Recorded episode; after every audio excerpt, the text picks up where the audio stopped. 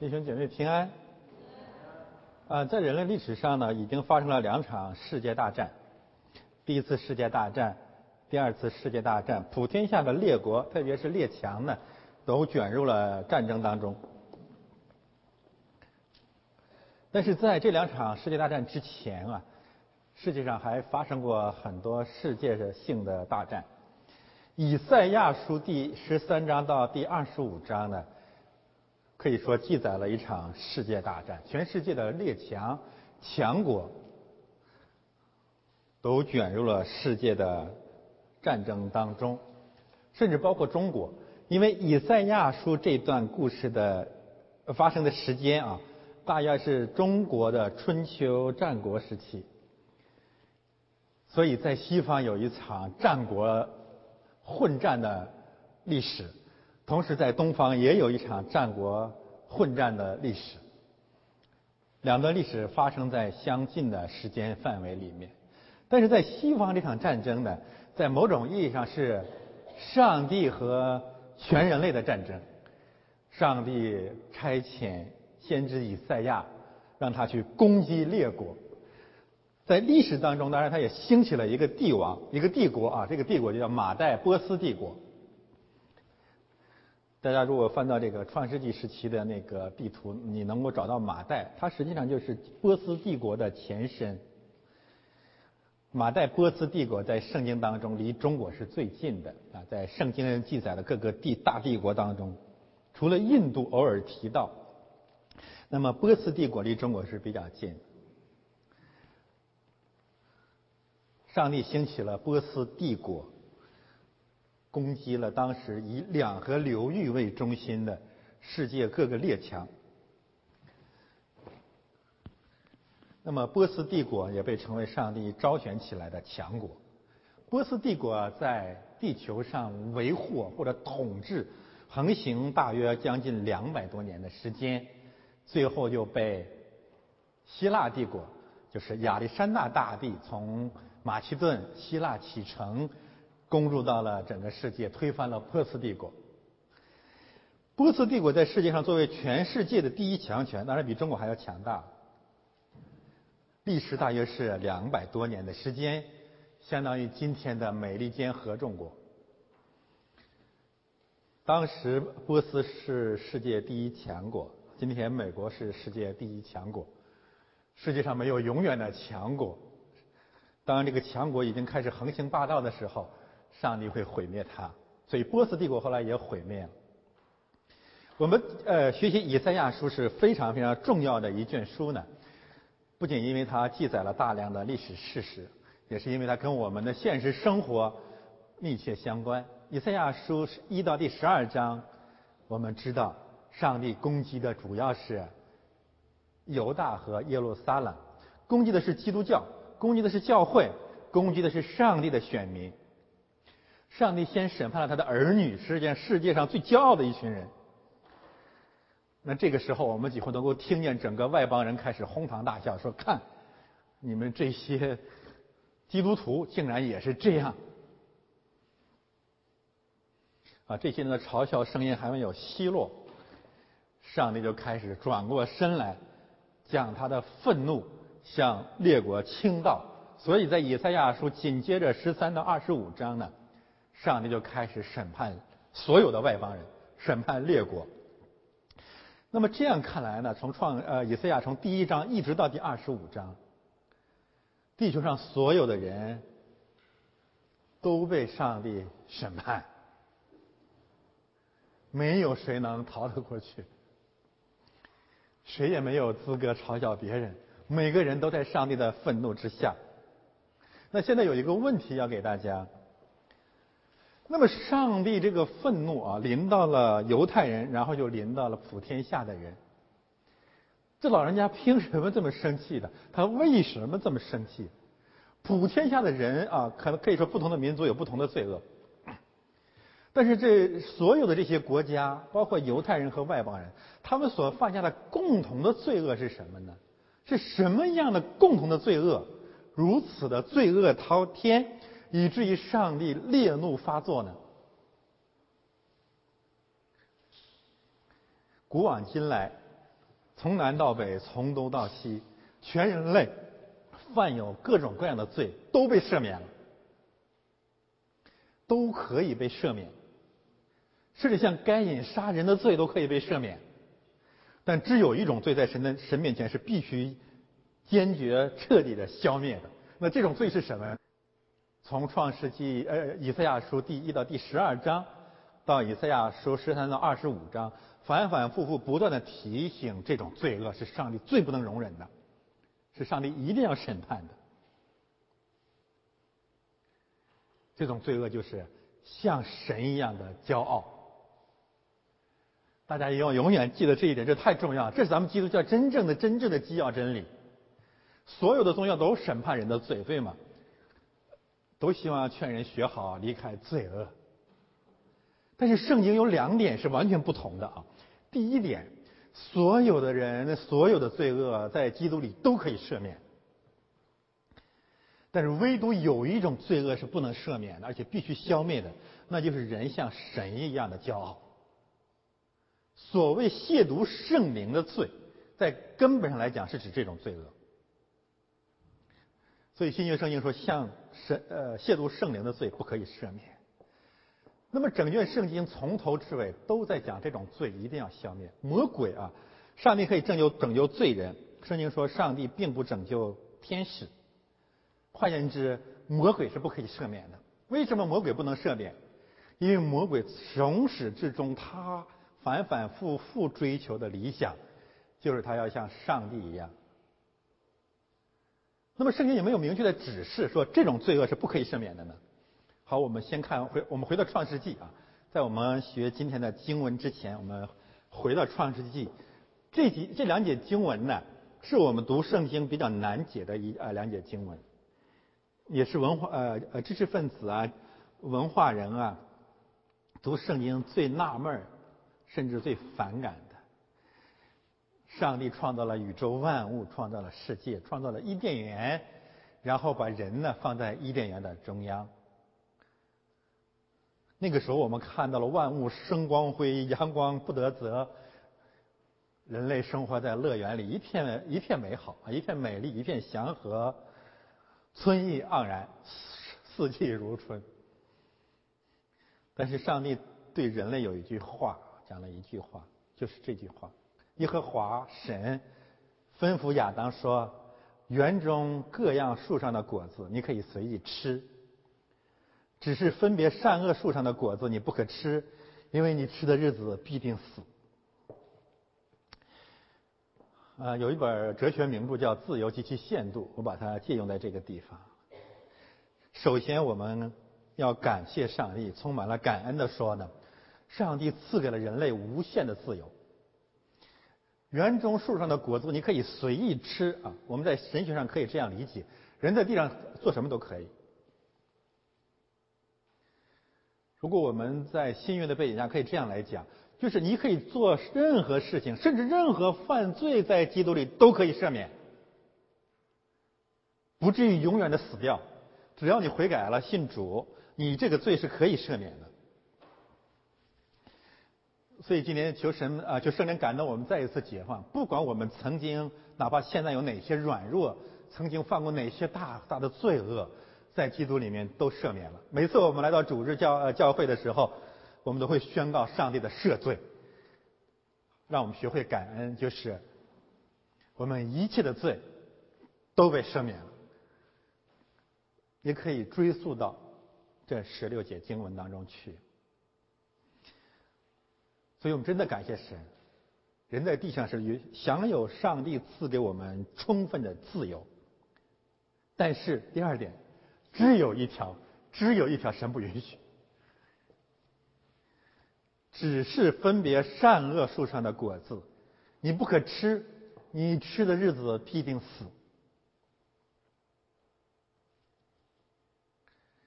我们知道魔鬼试探亚当夏娃在创世纪第三章。有一个最大的试探，就是你们吃这个树吧，吃这个果子吧，然后你们便便可以像神一样知道善恶。上帝为呃为什么禁止人像神一样知道善恶？因为神知道，人一旦要自以为啊，罪人自以为像神一样知道善恶，他们一定会践踏他们的邻居，人一定会审判人，人一定会吃人。古往今来，人类所有杀人的罪恶，归根结底是人像神一样。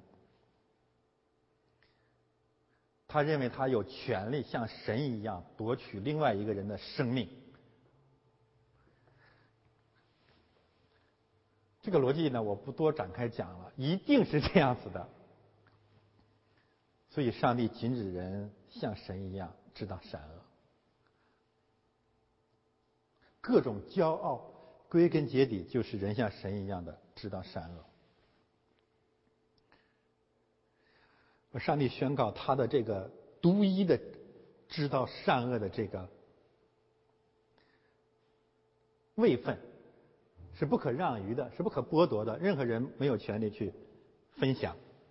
我们可以退一步来讲，你你心里可能在说：难道我们人不不不分别善恶吗？难道我们人不可以？论断是非吗？不可以改恶从善吗？当然可以啊。这句话可以这样来解释：人可以分别善恶，但是人不可以像神一样分别善恶。这就是问题的所在了。你一旦像神一样分别善恶，你会走到两个极端上去。第一，你会把别人变成必死的魔鬼；第二，你会把你自己当做上帝。上帝说：“你可以分别善恶，但你要注意这两个界限。你不可能享有一种权柄，永远的剥夺那个人的尊严和生命。第二点，无论你怎样去分辨善恶，你要永永远远的记得，你也是个罪人。啊，这是界限。所以我们看以赛亚书第一章一直到二十五章，从犹太人到外邦人，上帝真正攻击的就是他们的骄傲。所以犹太人狂妄，狂妄，甚是狂妄。”然后最后说到了巴比伦人这个这些国家里面是骄傲，骄傲，非常非常的骄傲。神说我要把最骄傲的人，那些想升到天上去跟我平起平坐的人，从天上摔下来。这是整个的这个审判的核心的信息。那和我们的生活有什么关联呢？弟兄姊妹，我们都在追求一些福，都在追求幸福。每个人都渴望幸福，渴望喜乐和平安。那从这些对列国的审判当中，我们学到了一个走向幸福和平安的道路。那就是我们无论面对妻子、面对丈夫、面对儿女、面对邻居、面对别人的时候，我们学习谦卑，我们学习怜悯。你不要审判别人，你不要控告别人，你要看见每个人真的都很可怜，都蒙了上帝的怜悯，因此我们应该彼此相爱。反过来。你一定要反其道而行，凡事你都要站在一个高位上，道德上的高位，生命的高位，你的一生都在上帝的咒诅下面，没有欢乐，没有喜乐，没有平安，没有幸福。你为什么痛苦？因为你骄傲，你因为你应该占有更多，所以咒诅马上就跟上来。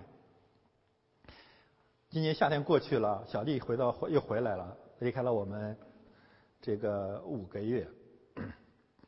我从他身上，也包括从这个包宝和这个燕霞的身上，看到了基督徒的那种谦卑所带来的福乐。我我为什么这样讲呢？他们俩这两个家庭面临着几乎同样的一个难题，就是希望把老人能带出来。可以说到现在都失败了啊！那你们继续努力啊！我为你们祷告，你们坚持。但是这种失败有可能给你带来痛苦，就是抱怨。上帝凭什么我这个就没有成功？你一旦这样的时候，其实骄傲就开始主主宰了你的心。你认为你在世界上就应该这样畅畅行无阻，回过头来你会生活在各种的抱怨、不快乐当中。你这种抱怨和不快乐丝毫改变不了现状，唯一的结果就是你生活在一种痛苦当中。但是我问他们，他们都是这样的，说没有关系，这有神的计划，有神的安排，我愿意顺服，我们可以调整。其实这只是一个非常简单的例子啊。骄傲，生活在痛苦当中；谦卑下来，你去仰望上帝，你仍然充满了希望，平安和喜乐仍然与你同在。这是个非常非常普遍的真理。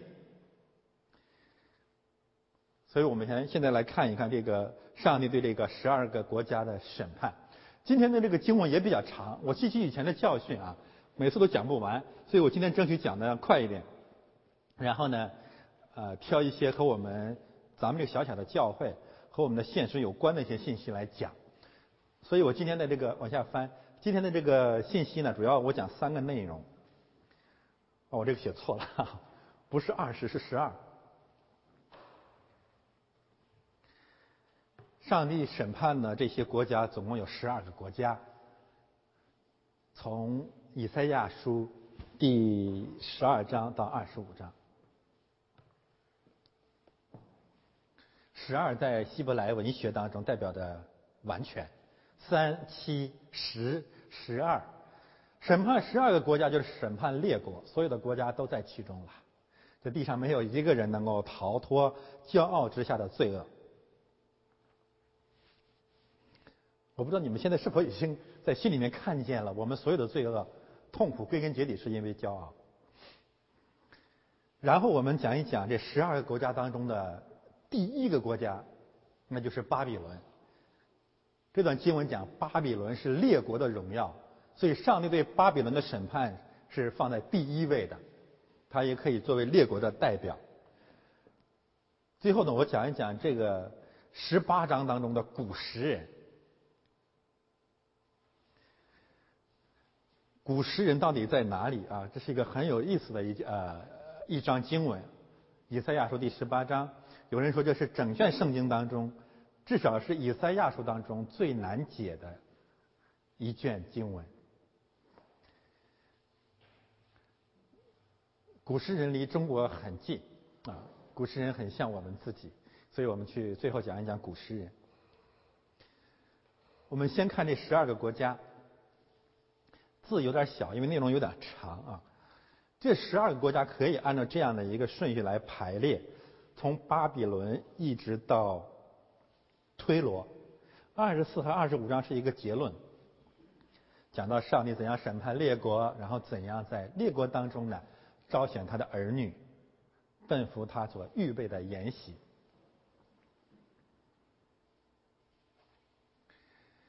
从巴比伦开始。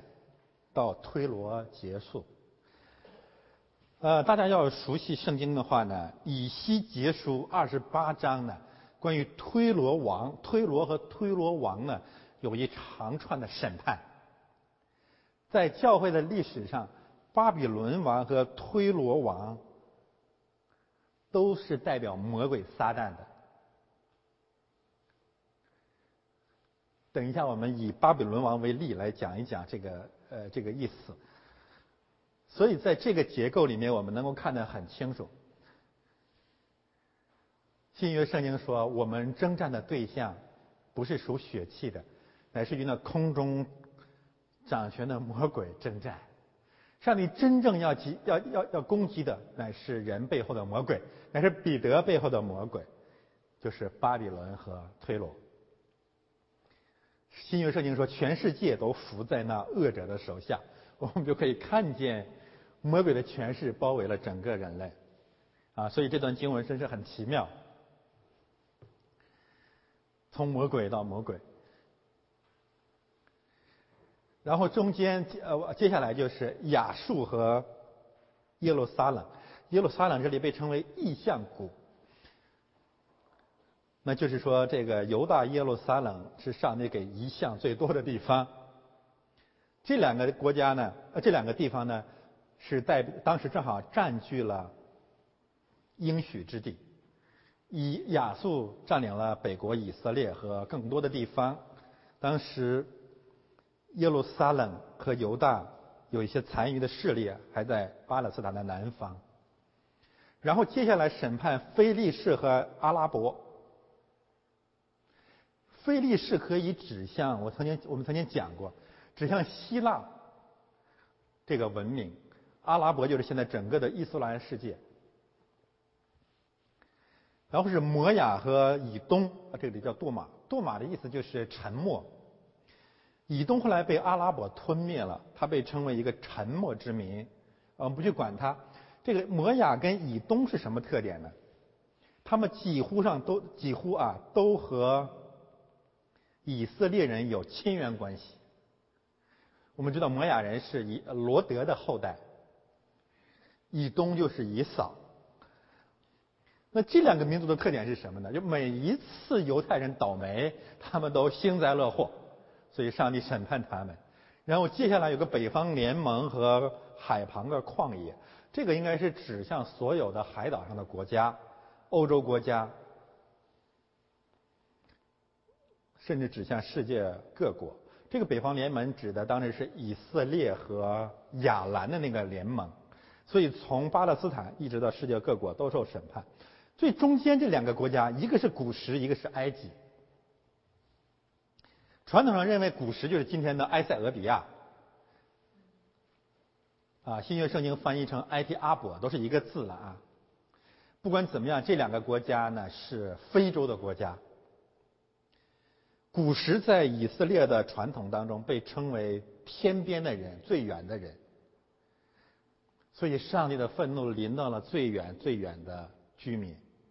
临到了非洲是人类起源的地方，所以上帝最后追溯人类的罪恶，一直追到人类的源头啊。据说人类是从东非起源的，也追溯到了人类流亡最远的方向。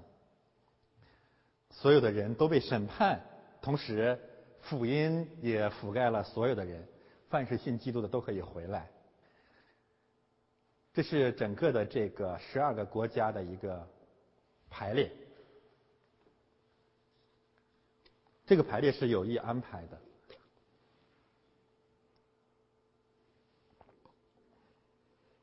大家也记得，这个旧约圣经有一卷很有名的书卷，就是《出埃及记》。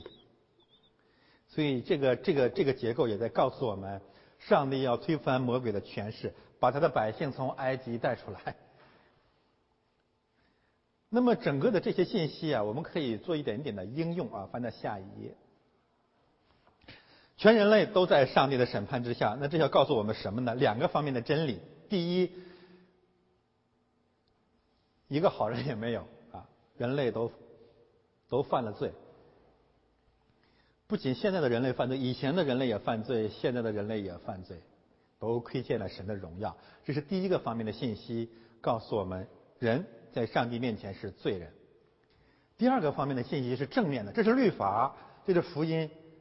就上帝之所以审判众民，并不是他真正的目的。我们读今天的福音经文讲到了，人子来不是要灭人的性命，乃是要救人的性命。审判列邦乃是让列邦的人悔改得救。所以他愿万人得救，明白真道，不愿一人沉沦，乃愿人人都悔改。就是神的意，因信耶稣基督加给一切信的人，并没有分别。在神学上，我们知道有一个宗派叫改革宗加尔文主义，他认为上帝选了一部分人受永远受咒诅，选了一部分人得救。那么根据以赛亚书这些经文呢，我们看到这个教义是根本站不住的，所有的人都犯罪，所有的人都可以因信得救。这呢，这才是神真正的心意。十二个国家太长了，我不去讲了，大体上就介绍这么多。我们现在来看巴巴比伦。关于审判巴比伦的信息呢，是从十三章第一节一直到十四章第二十三节，这都是针对巴比伦的。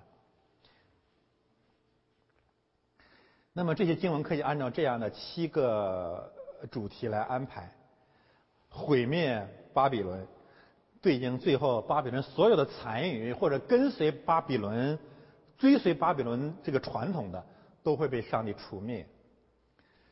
然后全能者来到要审判巴巴比伦，上帝要要到来到，然后对应的是巴比伦王代表魔鬼，世界之王，这是万王之王跟世界之王的一个对比。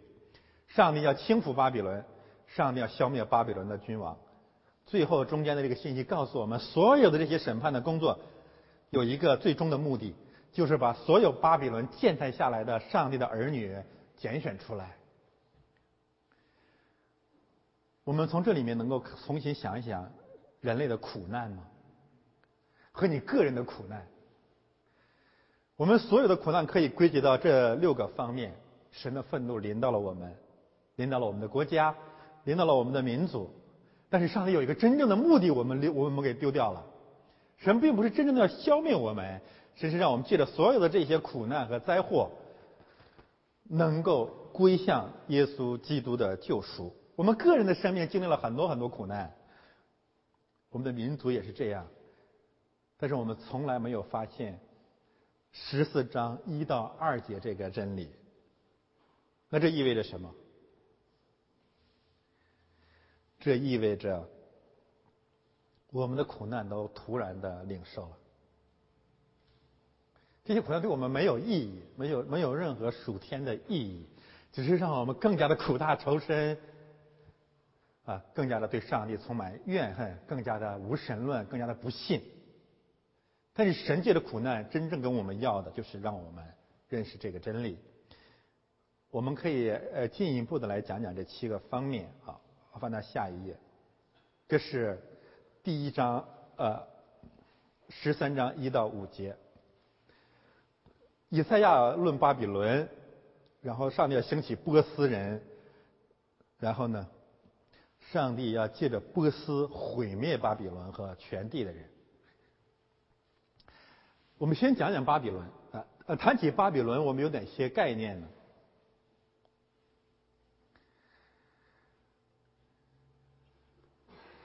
圣经上最早这个巴比伦这个词和那个圣经上那个巴别塔的巴别那个字是完完全全一样的啊，所以巴别和巴比伦是一个字。我这样讲，你首先就想到了巴别塔。在创世纪第十一章，人类建立巴别塔之前呢，提到过巴别，那就是古时古诗人那个古时啊。古时是韩的儿子，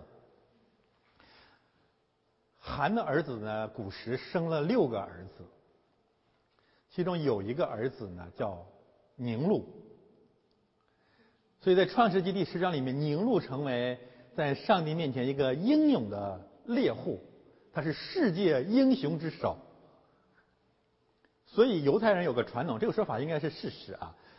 就是当时整个的天下列国都聚集在士拿平原，两河流域，人类的文明的中心，然后形成了一个强大的帝国。那个帝国有好多大的城市组成的，所以说宁禄到各个地方建立了很多很多的大城。然后宁禄这个世界上可以说第一个暴君啊，第一个独裁者，带领普天下的人民开始修建巴别塔，要登天，用泥土做砖。然后要塔顶通天，传扬人的名，与上帝平起平坐。这里面有一个很很有趣的一个现象呢，就是为什么当时说宁禄是个英勇的猎户，他是世界英雄之首，在上帝面前是一个英勇的猎户。新世界译本啊，新译本呢有这么一个翻译的方法，说这个方法呃呃和合本这个这个这个译法呢。没有告诉我们特别生动的信息啊！什么叫宁禄在上帝面前是个英勇的猎户呢？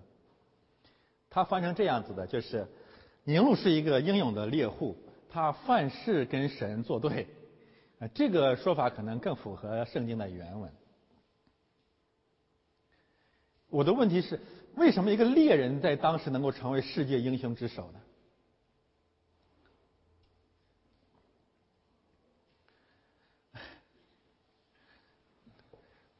当然，猎人肯定是武功比较高强，这个体魄强健，能杀各种各样凶猛的野兽，当然也可以杀人。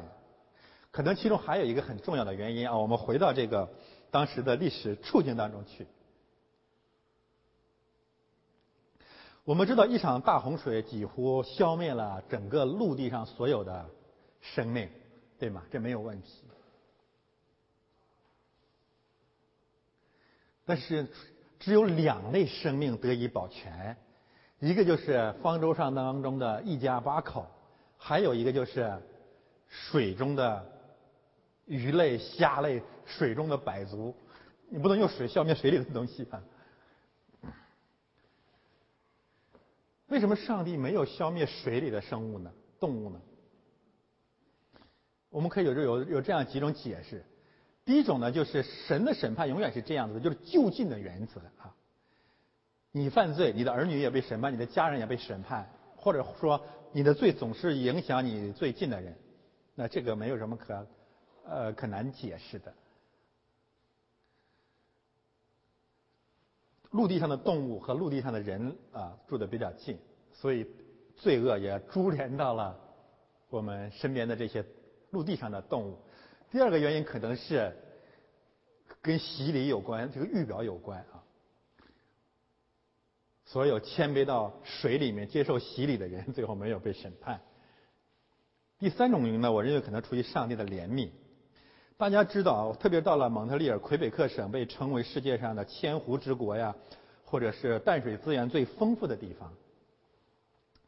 到这里，我们有一个深有一个很很清晰的一个印象，就是水及其水边的生物资源是所有生命的，是所有食物链的最初级的阶段，对不对？所有动物基本上其实最原最初都是以水中的生物为食物的。所以，上帝保留了地球上所有生命当中最早的食物来源，就是在水中，包括淡水资源。所以，上帝为人类、为生命的复兴，还是做了一些预备的。那场大洪水的审判，并没有真正的彻底灭绝生命，也没有根除生命复兴的渊源。但是有一个问题啊，这个这场大洪水真的是非常残酷的。整个权力确实被摧毁了，因此在相当长的一段时间内啊，你要仔细阅读那段经文，你会发现，那人吃什么呢？所以上帝都跟诺亚有一个全新的吩咐，这个吩咐以前是没有的，就是你们可以吃动物，还记得吗？你们可以吃动物。在创世纪第一章里，人是不可以吃动物的，好像很多喜欢佛教这个巴哈伊宗教的人可能更了解这一点。就是人的胃啊，人的肠胃实际上是人是不是一个肉食性的动物？人吃肉对人是没什么好处的。大洪水之后，上帝说人可以消灭动物，但是你们不要滥滥滥杀滥捕啊！这这这都在都都是其中之意。因此，大洪水之后的人类食肉食是成了人类的主要生物来源、食物来源。那回过头来，我们就明白了。为什么宁路成了世界英雄之首？那和今天是一样的，谁占有食物，谁占有粮食，谁就支配国家，就这么简单了。这逻辑就是这样子的。所以宁路当时成了世界英雄之首，他不仅在政治上统治整个国家，他野心勃勃，想扮演上帝，所以开始建立建造巴别塔。巴别塔这个字的意思就是。变乱、混乱，就是人跟神之间没有界限。说穿了，宁路就是想实现魔鬼在亚当身上没有完全的一那个那个旨意。你们可以像神一样。所以巴比伦巴别代表的就是这种魔鬼的魔鬼的理想。所以上帝首先要审判的就是巴比伦，审判魔鬼。基本概念就是这样子。那怎么审判呢？然后就在净光的山上，这个原文的意思不是净光的山，就是在高山上。你要打开世界地图，你会发现波斯帝国兴起在中亚高原上。我们曾经有有理想想去中亚，啊，波斯帝国的那那个地方开始兴起。然后他们要进入贵胄的门，这是什么意思呢？当时这个巴比伦帝国所有的大城市的门都是用黄金做的。他觉得这个可以阻挡任何人的攻击，所以上帝在反讽，说你这个贵胄的门啊会被攻破，就是这个含义了。然后他说我要用那我兴起的波斯人就是那金夸高傲之辈，这很有意思。巴比伦是世界上最骄傲的，波斯人也很骄傲，上帝用骄傲的人去攻击骄傲的人。世界上的战争就是这样子的，就是骄傲之人骄傲之人之间的混战。这场战争永远没完没了，就是因为两个人都很骄傲，两个国家都很骄傲。希特勒有多骄傲？日本人有多骄傲？一个小日本子啊，对吧？这个东方变成大东亚共荣圈，我的天，这太狂妄了。但是上帝兴起这些高傲之辈，要攻击那些更高傲的人。更高傲的人是谁呢？我们是泱泱大国。上帝用 这样的一些人去攻击那样的一些人，这是神的工作。一个大国兴起，所以这里面也告诉我们一些历史方面的真理：一个大国的兴起就立就意味着全地的灾难。这是人类的历史。好，我不多说了，往下往下看。然后呢，当波斯帝国兴起来去攻击整个的中亚和西亚啊这个这个这些国家的时候，表现出人民人民的生活啊人民的生存状况。首先是恐惧。这里面有三个日子啊，所以把这串经文呢割成三个部分，告诉我们苦难降临的时候人类的三种表现：恐惧。恐惧这个概念最早是亚当夏娃因为犯罪，上帝来找他们，他们害怕，所以显明所有的人都是罪人，人因为被审，罪人因被审判而恐惧，而罪的结局就是死亡。死亡临到的时候，人开始四处逃窜，逃往家中，家里也被拆毁。十六节让我们觉得太可怕了，他们的婴孩必在他们的眼前摔碎。他们的房屋被抢夺，他们的妻子必被玷污。这是指巴比伦国家里面的每一个人的命运。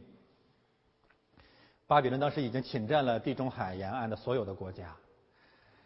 他们骄傲残暴，他们自己也干这种事情，就是摔碎别人的婴孩，抢夺别人的房屋，玷污别人的妻子。所以上帝兴起了波斯帝国，把这种罪恶又复制在他们身上。我们读这样的东西呢，这样的信息呢，可能心里不舒服，对吧？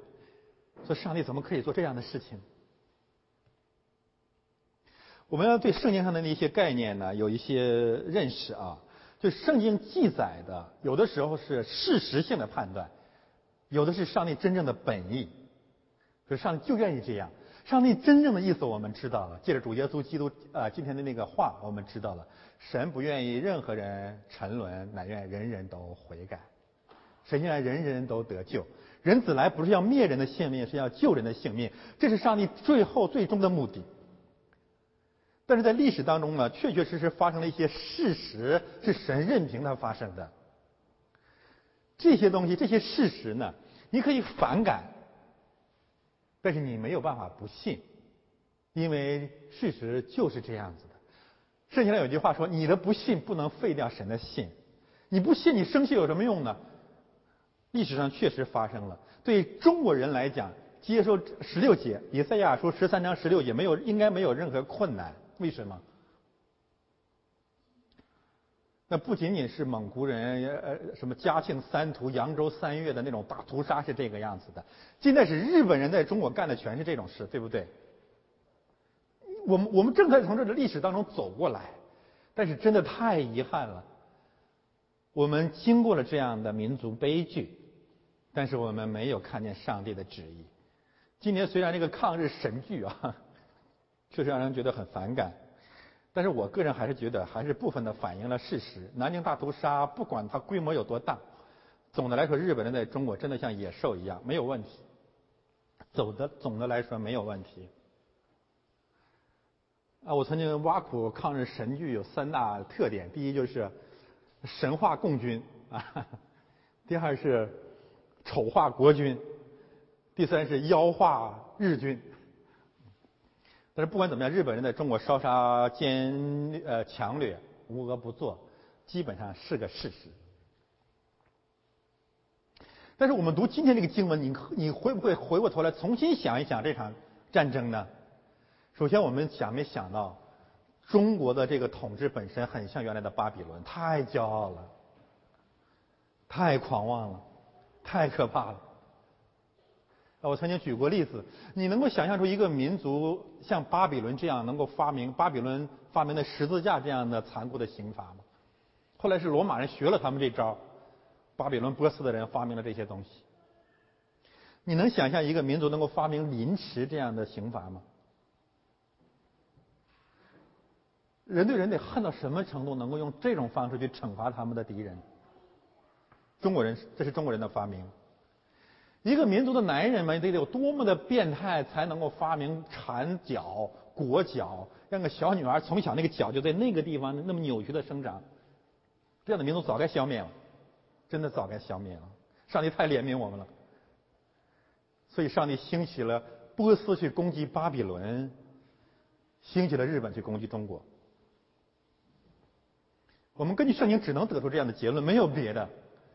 除非我你我们的民族情感不能让不能胜过我们对真理的顺服。我这样讲一点也不想为日本人张目。波斯帝国后来被马马其顿被希腊帝国所消灭。日本由于他们如此的残忍，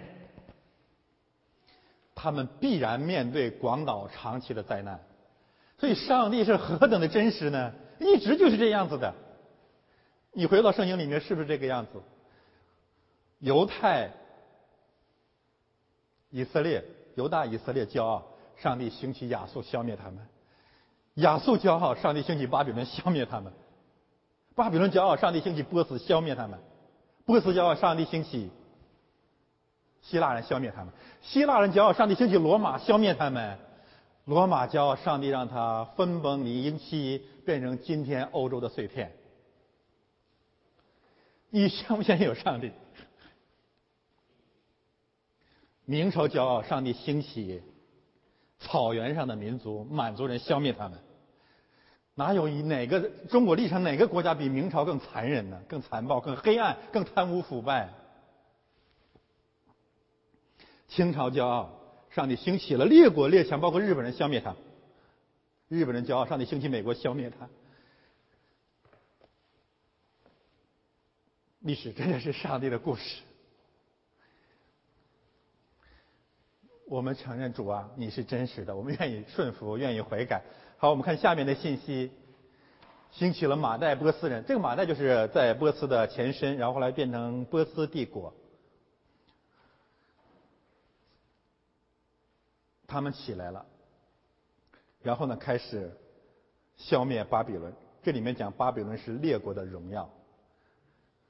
这里面有一个典故，大家知道巴呃有有去过巴比伦的吗？伊拉克的。巴比伦最伟大的建筑是什么？谁知道？空中花园对，空中花园当时被称为列国的荣耀，所以全部的被毁灭。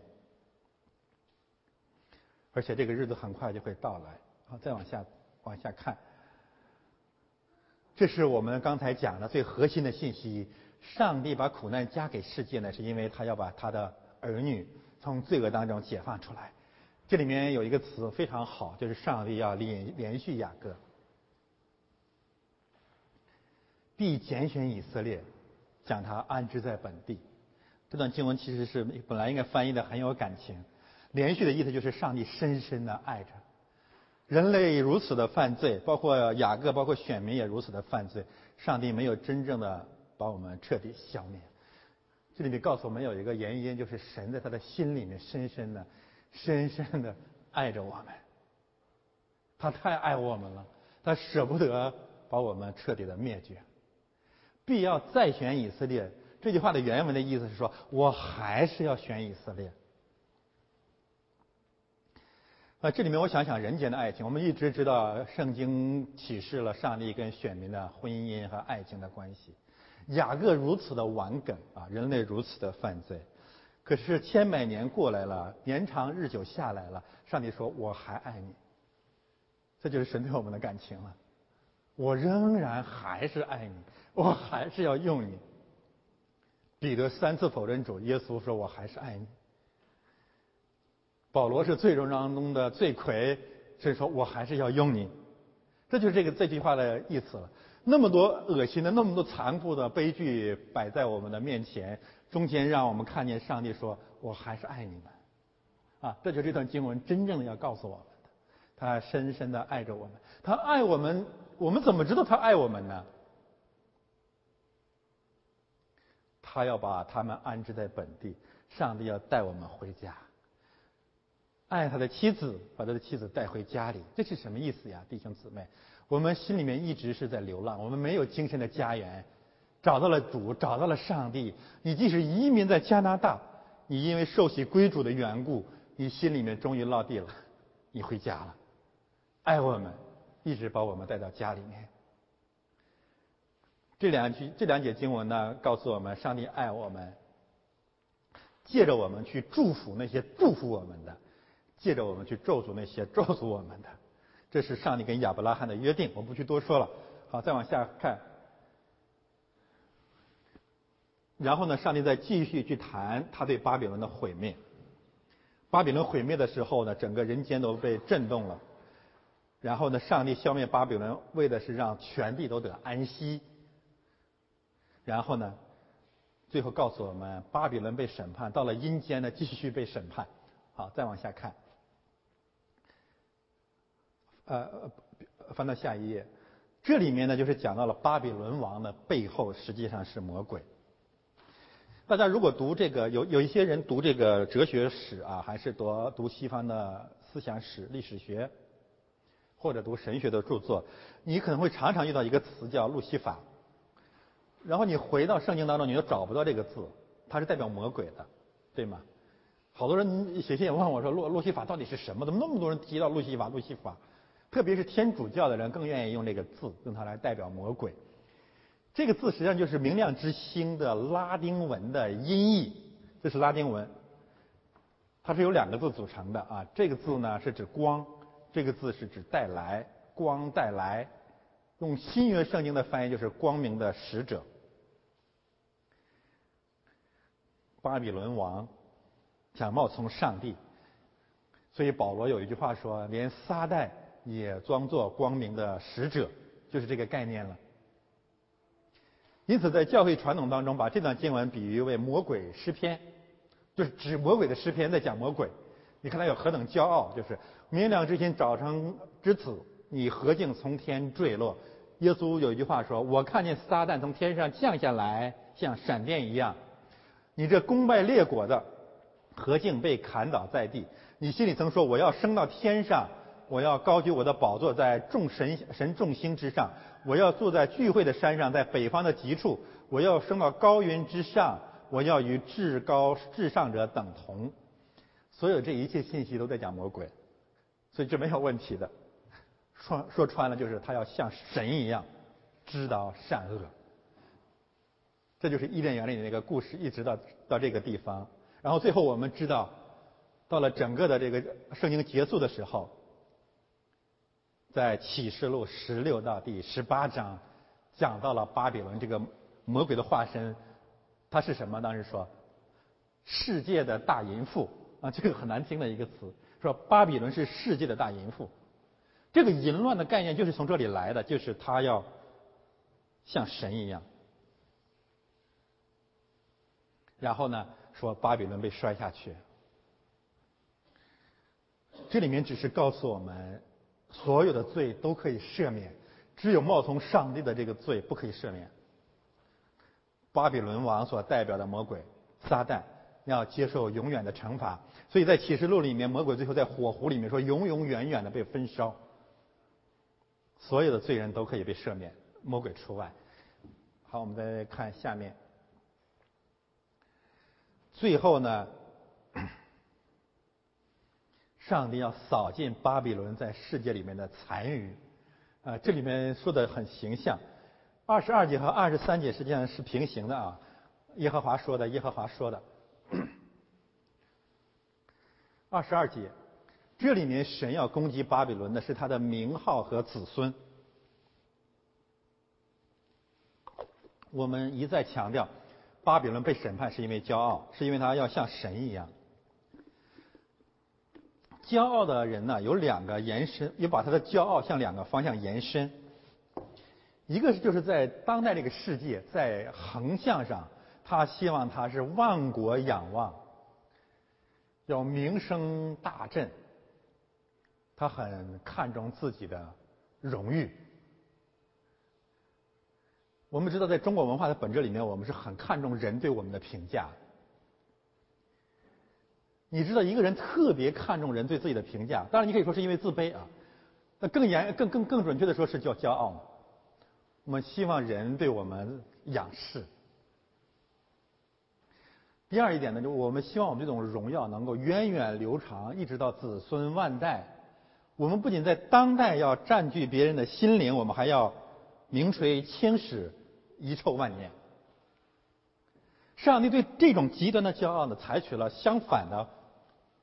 安排，就是追求名声的人，他的名号要被剪除；追求千秋万代的人，连子带孙一并剪除。这个教训是太深刻了啊！我个人是这样认为的，我认为西方人、希腊人在智性上是最骄傲的，东方人、中国人在德行上是最骄傲的。每一个人都认为我最有德，那这很奇怪的一个逻辑，这个，就是 我不管是什么人啊，都觉得自己做人比别人好，或者说，只要看见什么了，他就想在道德上做出一些评判，啊，这是我们这个民族很奇怪的一个特点。但是正是这样的一个情况，上帝说你要得到相反的结果。你若是追求越是追求名号名望的人，你的名号和名望越糟。在某种意义上，大家是否看到了这种结果呢？在世界范围内，哪个国家的护照最不遭人待见？啊，不多说了啊，免得罪，免得得罪谁。啊，那这里面还有一个反讽，将巴比伦的名号剪除。你想到了什么呢？当时他们巴别巴比伦人建巴别塔的时候，目的是什么？要传扬我的名。为什么在时代广场那里要有一个大屏幕呢？要传扬我的名。结果你的名在世界上最恶心，这是上帝的手段。连子带孙，在某种意义上呢，我们不得不接受这个事实。我们希望源远流长、永远永远的繁荣。但是我们这三十年或者这几十年，我们突然发现，我们走在了一条断子绝孙的发展道路上。圣经真的太真实了，你不是想切子子孙孙无穷匮也吗？再没有森林、土地、河流、土壤资源支撑你子子孙孙的繁荣了，你不是骄傲吗？骄傲的结局就是这样。那然后这个国家会变成什么样子呢？建筑、水池和扫帚所在的地方。这个建筑呢，我查考原文应该指的是刺猬。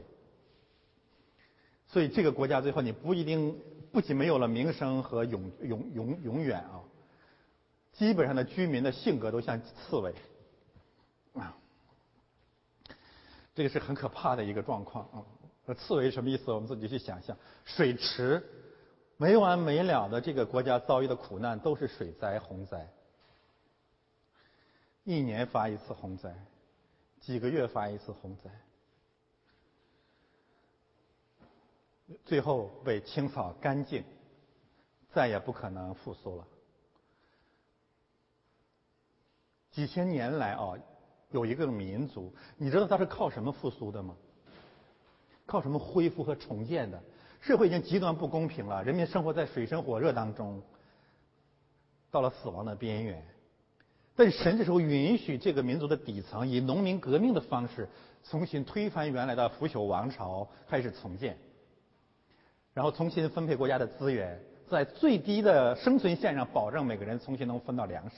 这是我们的历史，没有什么可可隐瞒的。但是到了有一段历史时期。这种以农民革命起来重建历史的更新的模式不再存在了，没有了。你知道为什么？因为到了热武器时代、冷兵器的时代，所谓冷兵器的时代就大刀和长矛，这个是可以的。到了热武器时代，到了手枪、大炮、炸药、原子弹的时代呢？当国家垄断了这些热武器。以暴力革命的方式重新恢复、重新更新历史的发展，这种模式不再存在了。不会在在中国从一九四九年，哪怕从一九一一年开始到永远，我个人断言啊，革命不再会发生了，不太可能。那怎么办呢？垄断了热武器的统治集团。可以确保这个国家一直沿着断子绝孙的方向走到彻底的被扫灭。我现在讲的不是绝对真理，是我个人的一家之言。再往下翻，我们讲最后一个呃第三个问题：古诗人，谁到底谁是古诗人呢？呃，以赛亚书十八章一到七节可以分成这样三部分：一到二节告诉我们谁是古诗人，七节回过头来再继续讲谁是古诗人，中间告诉我们上帝要拯救古诗人以及普天下的人。我们先讲一到二节，这个经文比较短。哦，我们我们先说说古时到底在哪里啊？古时这个名词最早出现在创世纪二章十三节，伊甸园建起来了。大家知道，今天好多好奇的人都在寻找伊甸园啊。有人认为伊甸园在中国的成都附近，我不知道啊，这 都有可能嘛。但是创世纪第二章呢？有四条大河的名称，让我们相对可以确定伊甸园的大致位置。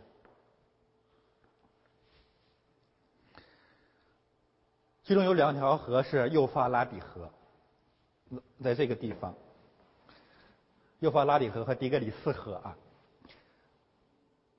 另外两条河我们不知道是什么，没有人知道是哪里。那么历史上呢，有人呢认为呢，一条河是指尼罗河，比如说那个比逊啊，第一条大河尼罗河，第二条第二道河名叫基逊，就是环绕古时全地的。古时一般都认为是埃及南部的埃塞俄比亚，位于尼罗河上游。但是十九世纪以来，一些阿拉伯的学者呢，他们考证认为呢，《创世纪》二章十三节这个古时啊，有可能是指兴都库什山脉。京都库什啊，库什和古时应该是基本上是一个字。我画了一个圆圈啊，我们知道现在新疆的离新疆很近，这边是印度啊，这边是中国。如果这个解释是对的啊，我们对伊甸园的这个创造确实会有一个全新的看见。所有的人类啊，有四大古文明古国，那就是埃及、巴比伦、印度和中国。这四大文明古国基本上都建造在伊甸园里的四条河流的基础上。所以，埃及人在尼罗河上，幼发拉底河和帝国蒂格里斯河孕育了巴比伦文明。实际上，整个的这个中亚到西亚的文明，全部是以它为中心的，没有问题了。包括犹太人、巴勒斯坦人、亚述帝国、巴比伦帝国，甚至波斯帝国，基本上都是从两河流域出来的。所以在伊甸园里面，两河流域提了两条河的名字，因为它是重点。整个旧约的历呃这个地理背景是以两河流域为背景的。那么接下来剩了剩下了一个基训。如果基训啊是指环绕古时权力的，是指这个兴都库什这个地方呢，那么在逻辑上可能是完全可能的。那就是说，这条河流可能是指一个水系，整个古时全地，这条河都叫做基训，环绕古时全地的。因为这个“环绕”这个词呢是很难解释的，你不可能一条河流是 是圆圈形的，对不对？它可能是指布满古时全地。因此，流往印度和中国所有的河流，在大洪水之前可能是一条大河。我们知道大洪水改变了整个的地貌，结果呢，古时这条大河最后变成了分散四流的河流：印度河、恒河、长江、黄河，往北还有个阿姆河。如果这个分析成立的话呢，我们心里有一个概念，就是古时有可能不仅仅指埃塞俄比亚，甚至包括更遥远的人类。而以赛亚书第十八章当中的这些描写，清清楚楚的告诉我们，这里面讲的古时远远不止埃塞俄比亚，因为这里面的信息告诉我们说，古时人是特别遥远的居民，而且非常神秘，非常可怕。但是在以赛亚书之前呢，巴勒斯坦人、犹太人经常跟埃塞俄比亚的人接触。我们知道示巴女王曾经去拜访所罗门，而且当时埃及经常组织这个古时的军队联合起来攻击犹大，所以以色列的军队跟古时的军队经常交手。因此，以赛亚书十八章讲的古时人，可能不仅仅是埃塞俄比亚的古时人。然后，我们再回到创世纪里面去看，古时有六个儿子，那么很有可能，这个古时的后代有一只向南到了非洲，有一只向东，甚至沿着高加索山脉向北，成了印度人、蒙古人，甚至中国人的祖先。我再一次强调，我现在讲的不是绝对真理，供大家参考。然后呢，我们来看看以赛亚书十八章对古诗人的介绍。爱古诗河外，翅膀刷刷响声之地。这个哀呢，就是两个含义啊。一个含义就是我们以前讲过以赛亚书那里面有个六祸，祸灾祸灾那个六祸，说有祸了。这个民族有祸了。第二一个的这个字的含义就是上帝很无奈。这个只全世界只有这个民族让上帝完全没有办法。上帝说：“嘿，上帝摇头叹息说：‘哎，没有办法，真的没有办法。’”大家听这个郭德纲跟这个于谦的相声。这个于谦呃，这个郭德纲挖苦于谦啊，说说。上帝啊，你能不能让于谦变得漂亮一点？上帝说：“哎，没有办法，这个事儿比世界和平还难的。能不能让古诗人也得救？”上帝说：“哎，这就是这个含义了。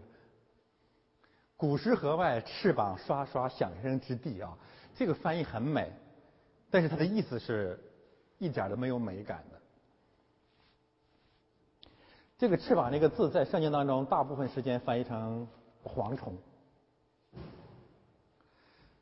所以埃塞俄比亚啊，在历史书上常常被称为蝗虫大国。换句话说，这个国家是由是布满蝗虫的国家。当然，我们可以想象非洲不断发生的干旱引起的铺天盖地的蝗灾。也可以根据蝗虫在圣经当中的反复的应用，让我们知道蝗虫本身怎样它起来冒充天使天君，怎样的终日忙碌吞噬一切，就是这样的一个国家。然后这个这个国家呢，我们看到了，你要到达这个国家，怎么才能去呢？要走过万水千山，要走过万水千山，要。坐蒲草船过海，要漂洋过海才能到达古时人所住的地方。而且古时人所住的地方有一个特点，就是他们的地方有长江和黄河分开。我是打比方啊，古诗人所居住的地方在地理上有两大特点：第一，跟别的国家有水分开。这告诉我们，这个国家、这个民族是一个相对封闭、独立的民族和国家。他们和外界千百年来都是闭关锁国，没有什么来往的。这是第一个概念。第二个概念，这个国家内部被江河分割成很多利益的孤岛和小国。这个国家在灵魂上、在文化上、在生命上，从来没有实现真正的统一。每一个人都是别人的陌生人。有江河分开。那么这个国家最可怕的是什么呢？自从开国以来，难民极其可畏，这是这一节经文当中最中心的一个信息。为什么可畏？前面告诉我们，他们高大光滑，然后他们分地践踏，这是两个词来形容可怕的啊。在这个世界上有一种民族，上帝认为都是非常可怕、极其可畏。说这个人太可怕了，这个民族太可怕了。这个民族为什么如此可怕呢？连上帝都觉得他们很可怕。弟兄姊妹，你觉得什么人最可怕？就是他永远像上帝，他永远要审判你。这样的人太可怕了，他永远都是他在道德的制高点上。包包括你们如果来到教会，你要碰见这样一种人的话，你会觉得就你这，你你你你抓紧离他远一点。就是他永远为你祷告，他永远教导你，他永远觉得生命比你更强。那这种人真的太可怕了，你还不如弄死我，我都觉得不觉得可怕。最可怕的就是他不仅在道德上永远高你一头啊，他不仅要毁灭你的生命，他要毁灭你的灵魂。他不仅要夺取你的财富，他也要践踏你的荣耀。而且自开国以来，这什么意思？就从有史以来就这样，没有改变。这个国家具有超稳定的结构，千百年来，秦朝怎么样，清朝就怎么样，都都这样，全这样。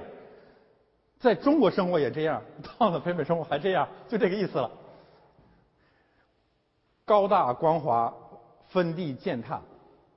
高大光华，这个“高大”这个词是错的，翻译的不对啊。圣经当中找不到这个相同的含义。这个“高大”这个词应该说离就是流离离故乡最远的，流散最长的啊，距离最远的。光滑就是身上不长毛的。我们可以说黑种人、黄种人都适用于这个词。高大光华翻译过来就是说，离巴别塔、离耶路撒冷最远的这些民人民，他们是不长毛的人，大体就这么个意思了。当然，你可以把它翻译成高大光华，翻译成伟大光荣，分地践踏，就是把人分开，然后撕裂吃掉，基本上就这个意思。把人分成君子和小人，把人分成。选民和器民，把人分成伟大的人和渺小的人，把把人分成属灵的人和不属灵的人，然后吃掉。这样的人真的是太可怕，但是这样的人将来也会回来。好的，我们最后再看一看，上帝面对这样的民族怎么办呢？这里面讲的就是上帝将来还会让他们回来，等庄稼成熟的时候，上帝仍然要收割他们。我们从这里面能够看见。不管我们在神面前有多多大的罪恶，神仍然爱我们，我们仍然能够回去。不管我们多么的高大，多么的遥远，多么的光滑，多么的分地分地践踏人，在基督里面我们会回归的。那回过头来，我们有个问题：千百年来了，为什么福音给圣经给了犹太人和以色列人，没有给中国呢？没有给古时人呢？因为千百年来，上帝对我们有一个基本的态度，那就是以赛亚书十八章四节，这节经文太太奇妙了，也太重要了。千百年来，上帝对古时人有个基本的态度是：我要安静。每一次我们遇到苦难的时候，我们都会说：上帝，你在哪里？在我们的民族历史上，你到底在哪儿呢？上帝说：我对你们很无奈，我一直静默无言。大家发现没有？全世界最大的一个无神论的国家一直没有神的启示啊！我们觉得这很这很奇怪，对不对？说上帝几乎给所有的民所有的民族几乎都是个宗教的民族，你发现吗？所有的民族都是宗教的民族，阿拉伯人、伊斯兰人、西方人、欧洲人，甚至这这个这个这个犹太人都是宗教的民族，但是只有我们这个国家完全没有宗教感。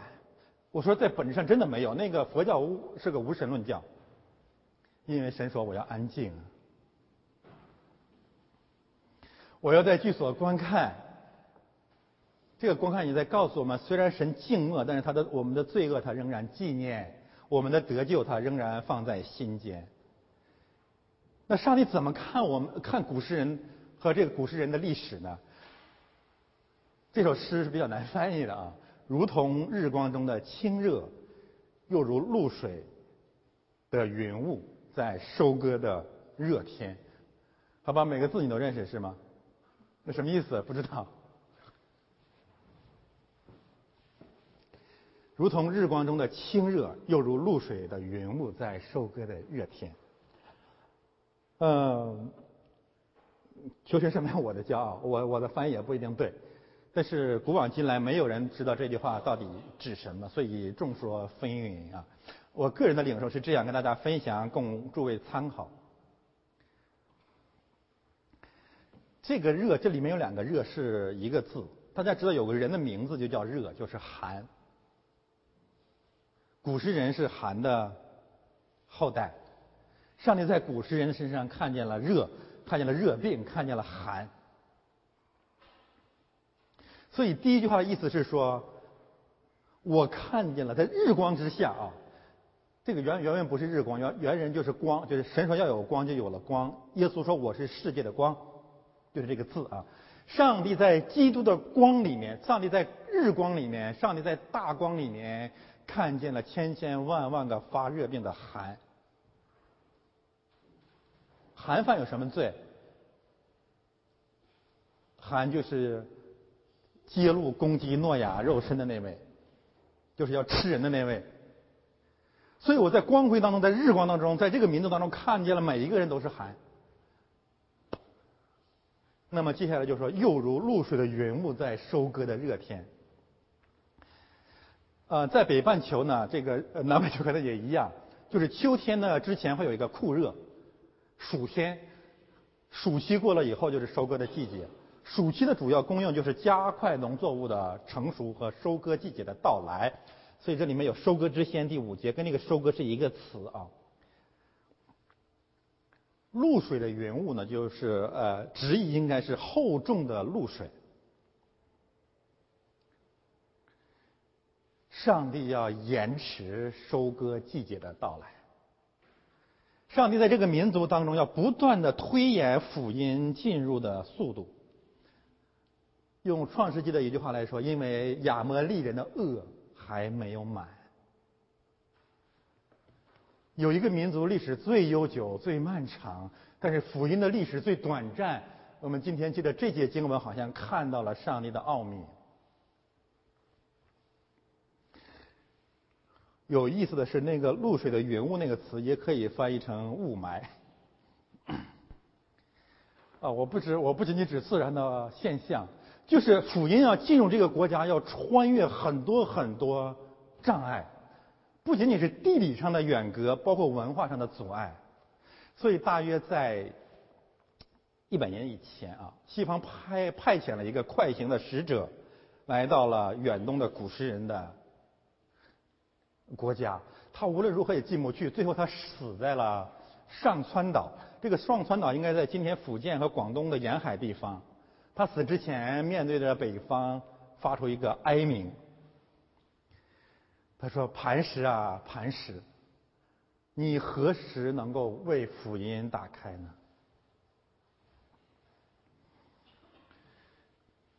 翻到上一页。但是不管怎么样，神已经定义了说：“你你们快行的使者要到那里去。”所以神会在他定的计划里面差遣使者到古时人那里去。不仅到古时人那里去，古时人大规模的归向耶稣基督得救，到那个时候会成为全世界的一道风景线，全世界的人都会看，说这个国家的福音竟然复兴了。好，翻到下一页，世上一切的居民和地上所有的人呐，你们要看，你们要听，古时人都回来了，我们就是这场回归的见证。最后，我们讲讲应用吧。那我们今天学了这么多信息，跟我们的生活有哪些具具体的关系呢？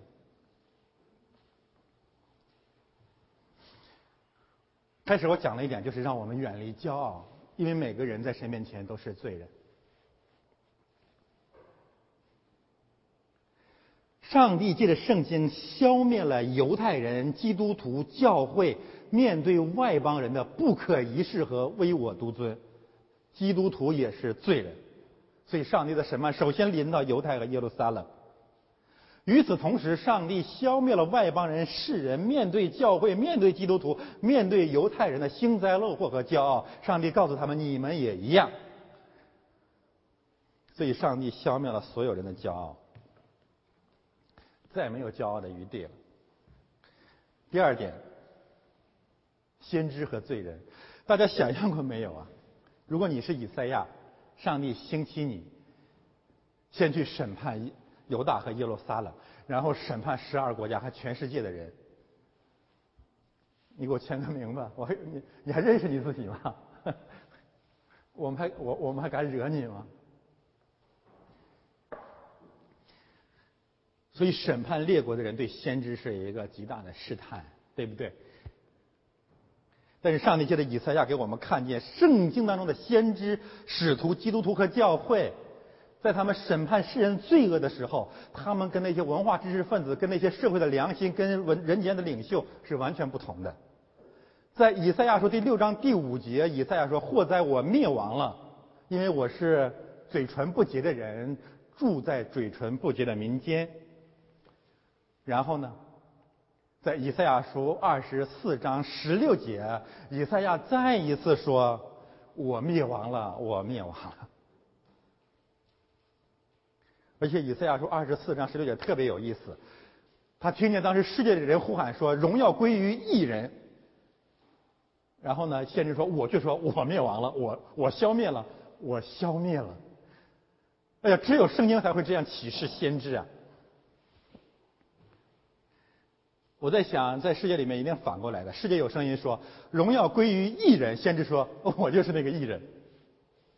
”所以大家一定要把这个以赛亚书六章五节和以赛亚书十六章二十四章十六节连起来读。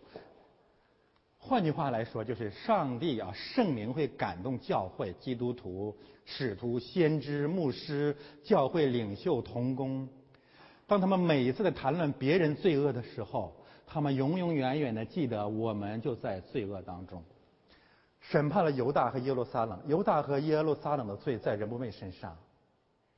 审判了十二个国家，十二个国家所有的罪恶在人不昧的身上。这是上帝对先知和使徒。至始至终的保守，你能够看到基督教它跟别的别的跟别的宗教到底有什么区别？那就是我们不敢发动圣战。我们今天读到了福音书，雅各和约翰说：“主啊，我能不能像以利亚一样把天火请下来烧灭撒玛利亚人？”主说：“人子来不是干这个的。”加了一句：“你们的心如何？你们不知道。”其实耶稣的意思就在这个地方了。你们跟他们一样，消灭的就是你。你们的心是被魔鬼捆绑的，你们要像神一样起来，论断善恶，知道善恶。所以在这个以赛亚书十三章第一节，在整个的以赛亚书里面出现了多次的这个末世，末世借着临到以赛亚，以赛亚论到巴比伦的末世，以赛亚论到埃及的末世。以赛亚论到推罗的末世，末世这个词是什么意思呢？末世这个词的意思就是重担，上帝把一个重担交给了以赛亚，说这个单子给你了，你不仅要去说别人，这个单子也是你的。真的感谢神。可是如果我们不是个基督徒，我们不会这样理解的。为什么现在很多女牧师，很多人想当牧师？你知道为什么吗？他就觉得他是一种荣耀的使命。我站在这里可以骂所有的人，我在这里面可以替天行道，为万世看太平，为生民立命，为天地立心，为万世开太平。我可以替天行道，我可以指点江山，激扬文字，粪土所有人万户侯。